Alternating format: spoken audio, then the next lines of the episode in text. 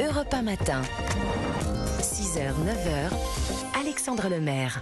Il est 7h22 sur Europe 1, en route pour la Coupe du Monde de rugby tous les jours de l'été sur Europe 1, comme chaque mercredi, le moment archive. Et qui nous renvoie ce matin en 1999. On parle du miracle de Twickenham d'ailleurs, quand les Bleus terrassent les All Blacks, Céline Giraud. 31 octobre 99, dans le temple britannique du rugby, ce soir-là, personne ne donne cher de la peau de nos Bleus de France dans cette demi-finale.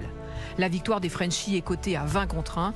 Forcément, les Néo-Zélandais écrasent tout sur leur passage depuis le début de cette Coupe du Monde.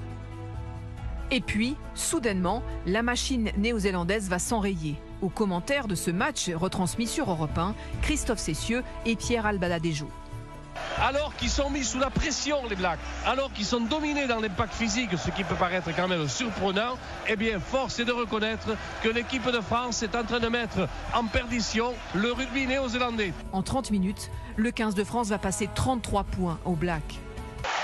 Incroyable Incroyable C'est incroyable. Mais qu'est-ce qu'ils nous font Ils vont nous rendre fous Imprévisible, irréel, inespéré, aucun adjectif ne convient pour expliquer ce qui se produit à ce moment-là sur la pelouse de Twickenham. Il y a les drops et les pénalités du métronome Titou la maison, les essais de Dominici, Dourte, Bernat Salle. C'est pas S'il réussit à récupérer le ballon, la France est en finale. Et va-t-il le faire? Va-t-il Oui, le oui, faire? oui, Il oui, tape il va le faire. Il tape au père et les Français gagnent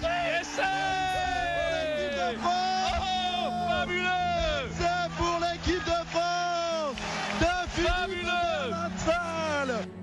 Les Blacks, pris à la gorge, s'enlisent en perdent leur rugby.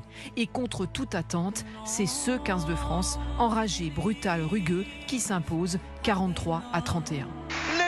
Français sont en finale, mon Pierrot Ah oui, oui, C'est c'est- incroyable C'est vraiment extraordinaire, C'est surtout après la partie que viennent de livrer les Français devant l'équipe la plus redoutable, la plus redoutée du monde. Eh bien, c'est une immense joie que gagnent les joueurs, les supporters, et c'est tout le rugby français qui peut être fier de ces garçons. Ils ont tardé et ils sont arrivés le jour où il le fallait. Ce 31 octobre 99, les Bleus réalisent le casse du siècle. Et cette demi-finale reste aujourd'hui encore l'un des plus beaux matchs de l'histoire du rugby français. Merci Céline Géraud. La Coupe du Monde de rugby en France, coup d'envoi dans 44 jours exactement.